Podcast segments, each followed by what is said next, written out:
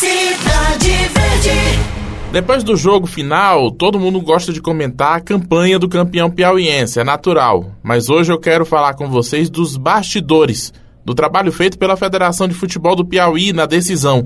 A federação conseguiu um sistema de som para a final entre River e Altos, coisa que o Albertão não tem. O som começou no volume máximo, é verdade, mas depois ajustaram. A ideia é boa e tende a funcionar. Outra novidade no Albertão foi o placar eletrônico.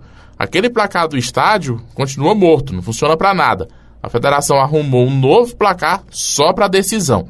O ideal era que a gente tivesse um placar em todos os jogos de qualquer competição, mas a gente está acostumando o torcedor a não ter placar, eletrônico ou não, nos jogos dos campeonatos aqui. Isso é errado. Quem chega durante o jogo não sabe nem qual é o placar da partida. E é com base nisso que eu deixo a minha primeira sugestão para a federação. Da próxima vez, coloque um placar eletrônico no jogo da preliminar também. Até porque o jogo do último sábado não era uma mera partida de futebol feminino, era um jogo do Campeonato Brasileiro, do único representante do Piauí, que é o Tiradentes, e com jogadora de seleção brasileira em campo, que é a nossa Júlia Beatriz. Eu não sou nem contra, mas valorizar futebol feminino não é colocar as partidas na preliminar de torneios do masculino.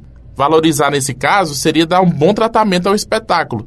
As meninas do Tiradentes mereciam ao menos isso. Pelo menos a indicação no placar com o escudo lá do Tigrão da Polícia Militar. Ah, e ficaria legal um animador de torcida também. Pode ser legal para o próximo ano na decisão do Campeonato Piauiense para aproveitar melhor aquele sistema de som. Para completar meu comentário sobre o trabalho da federação, uma última informação. Não vai ter festa dos campeões do Piauiense 2019. Eu conversei hoje com o presidente Robert Imbral e ele me informou que a federação optou por fazer uma festa geral no fim do ano envolvendo todas as outras competições da entidade. Um festão com o pessoal do Sub-13, Sub-15, feminino, com todos os campeões de 2019, tá certo? Um abraço e ótima quarta-feira para todo mundo.